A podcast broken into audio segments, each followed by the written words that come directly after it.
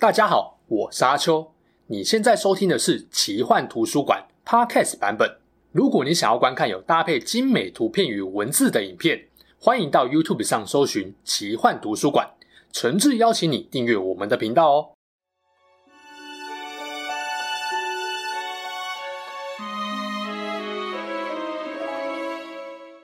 Hello，大家好，我是阿秋，来聊聊神秘奇幻的主题故事。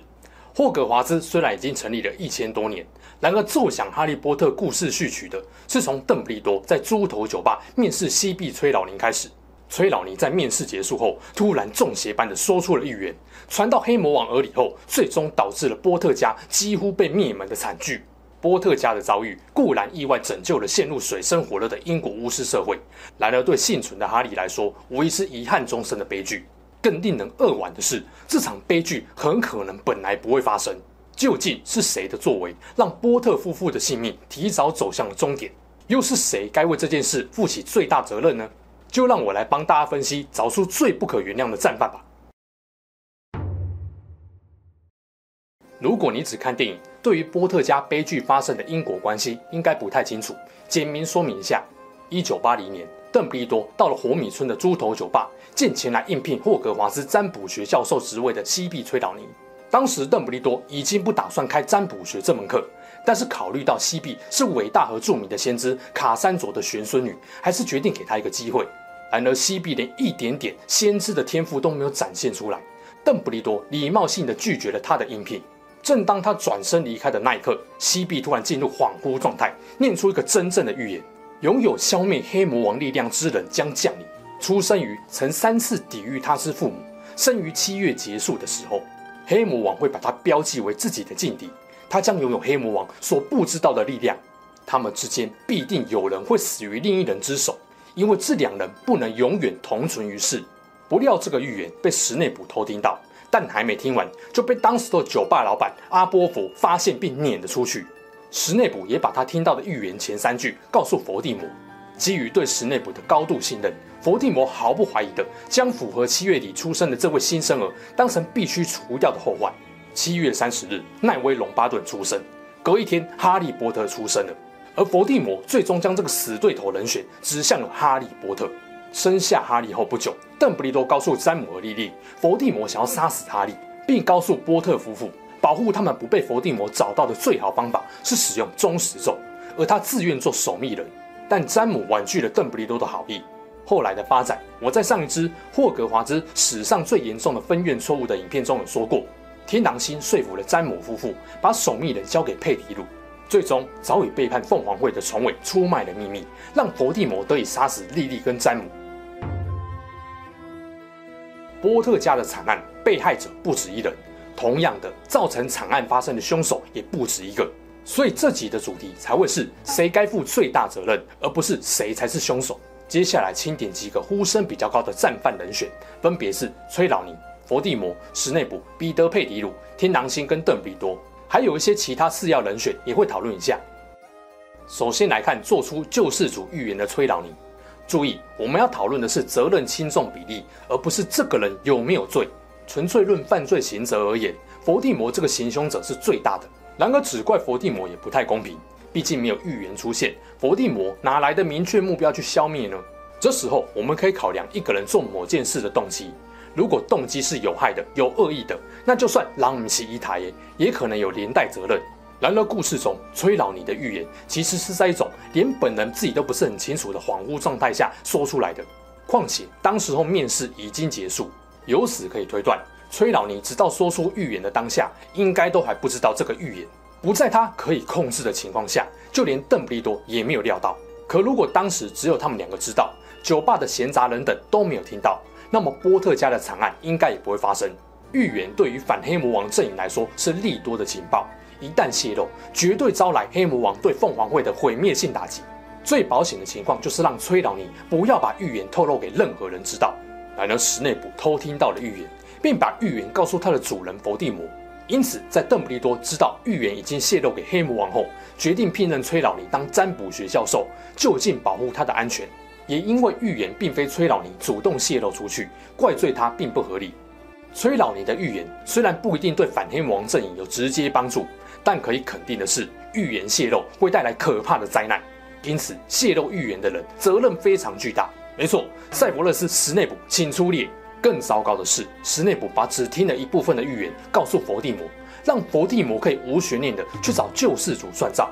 怎么说呢？首先，史内普只听到预言的前三句，这三句只能得知救世主的人选是该年七月底出生、反抗佛地魔阵营巫师的孩子。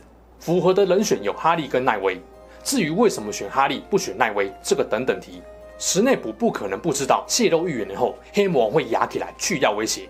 那为什么他会讲？最主要的原因是，当时他仍然为佛地魔工作，还没有跳到凤凰会帮老邓，而这跟他的主人关系重大。另一个原因，当时他不知道莉莉的孩子哈利就是七月底出生的其中一位预言之子。如果当时他已经是老邓的人，也确定莉莉小孩是七月底生，理论上他不会泄露预言。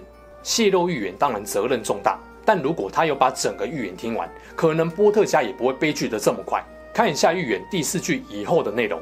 关键在于，这位救世主将拥有黑魔王所不知道的力量。这股力量是什么？有人说是伏地魔不能也不想理解的力量，即詹姆和莉莉给哈利最纯粹坚定的爱。也有人说是伏地魔没有意识到的能量，也就是灭门时所命咒反弹，意外让他的一块灵魂碎片附在婴儿哈利体内的自己部分能量。不管是哪一种，只要伏地魔听到的是完整版的预言，就知道攻击哈利可能对他有危险，肯定顾虑更多，不一定会轻易下手。一旦伏地魔没有急着下手，凤凰会阵营就会有更多的应对时间跟策略可想，甚至可能影响伏地魔二选一的决定。当然，史内普并非故意不把预言听完，但这也不会影响到他在这件事情的责任就是了。如果今天不是莉莉被杀，他是不会有后续赎罪的动机的。再来检讨佛地魔，基本上预言泄露给他后，情况就进入最糟的阶段，很难没有伤亡。差别在于遭殃的是谁而已。作为波特家惨案的行凶者，佛地魔难辞其咎。很有意思的一点是，如果不是佛地魔太过在乎预言，一定要抢先除掉未来可能威胁到他的人，詹姆跟莉莉可能不会这么早死，哈利也不会因为莉莉的守护而大难不死，意外成为扳倒伏地魔最关键的核心。事后来看，如果伏地魔没有害怕预言，刻意跟预言的结果作对，痛下杀手，那哈利是不是就不会成为预言中能够消灭黑魔王的救世主呢？有可能，这就有一点像是教育心理学说的自我应验预言，也就是一个人先入为主的期望或判断，无论是否正确，或多或少会影响到一个情境的结果，或是人的行为表现，以至于这个判断最后真的实现了。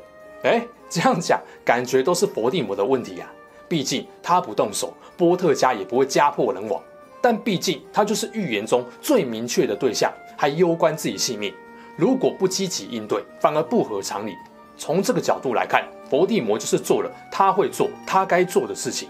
差别只在于他选了哈利波特，而不是奈威·龙巴顿。然而史内普就不是，他不一定要通报预言。另一个问题来了。预言明明只说是七月底出生的孩子，为什么伏地魔选了哈利呢？凤凰会的密令小说第三十三章，哈利就曾经对老邓反映说，伏地魔有可能选错对象，不是他，而是奈威。邓布利多的回应是，他选择的男孩是他认为极有可能对他构成威胁的人，他所选择的不是纯血统的，而是混血的，就像他自己一样。因为按照他的信条，只有纯血统的巫师才是唯一可以存在或是值得认识了解的。这段是老邓的合理推测，佛地魔的判断依据主要在于哈利不是纯血巫师，这也可以理解，纯血是佛地魔崇尚的。如果跟混血摆在一起，那他肯定认为混血具有更高的威胁性，不然就很难对得起他纯血至上的理念。而即使佛地魔改变选择，差别也只在于波特家的灭门惨案变成龙巴顿家而已。真有这个平行时空发生的话，相信这支影片讨论的主题也会变成。谁该为龙巴顿家的惨案负最大责任吧？但也许状况会比波特家更单纯，也不用特别找战犯了。即使是彼得·佩迪鲁，关于他干了什么好事，上一支影片解释过了。有人认为佩迪鲁的责任最大，原因是就算史内普告诉黑魔王预言，黑魔王也出手了，但只要他不泄露波特家藏身处，詹姆跟莉莉也不会死。毕竟他是波特家不被灭门的最后一道防线。但我认为这有点太高估守密人在整件事情的地位。守密人重要归重要，但他对波特家的作用是被动保护。如果没有史内普讲出预言和伏地魔要避免预言发生所做的事情，也不会轮到佩迪鲁要扛住波特家藏身处的秘密。理解了吗？波特家惨案是有因果先后顺序的，前两件事情没发生，凤凰会也用不着使出忠实咒这招。然而，当事情演变到伏地魔要追杀哈利时，佩迪鲁这位守密人当然就变成保住波特家的关键了。可惜他性格上的问题，加上畏惧黑魔王势力，导致他早一步背叛凤凰会，也在没被发现的情况下被天狼星选为守密人，导致悲剧最终发生。其实，哪怕佩迪鲁有那么一瞬间坚强起来，乖乖保守这个秘密，波特家都不会陷入绝境。他的自私自利，无疑亲手把波特一家推入了火坑，也是罪不可赦的等级。至于天狼星跟邓布利多，可以放在一起看。天狼星被一些人认为是战犯的原因在于，他把詹姆原本指定他当守密人的身份，最后一刻换给了佩迪鲁，进而导致佩迪鲁有机会泄密，让波特家悲剧。但这其实就是马后炮了，因为这等于是在怪天狼星没有早点发现佩迪鲁是叛徒间谍。在佩迪鲁背叛后的一段时间，老邓跟天狼星等人就察觉到内部可能有叛徒，只是当时没人怀疑佩迪鲁。甚至天狼星怀疑的还是路平，这是他把守密人让给佩迪鲁的原因之一。也许把守密人换成路平就没事了。然而这就是上帝视角。不管怎样，天狼星对于自己的错误决定相当自责，愿意做冤狱十二年，就是在惩罚自己。但为什么天狼星不该背锅？因为从头到尾，他的出发点都是为了尽全力保护詹姆跟莉莉，甚至为了自由牺牲，他也不会有半点怨言。让出守密人，也是想帮波特家的秘密多上一道保护锁。谁想得到他的挚友会如此轻易践踏多年的情谊？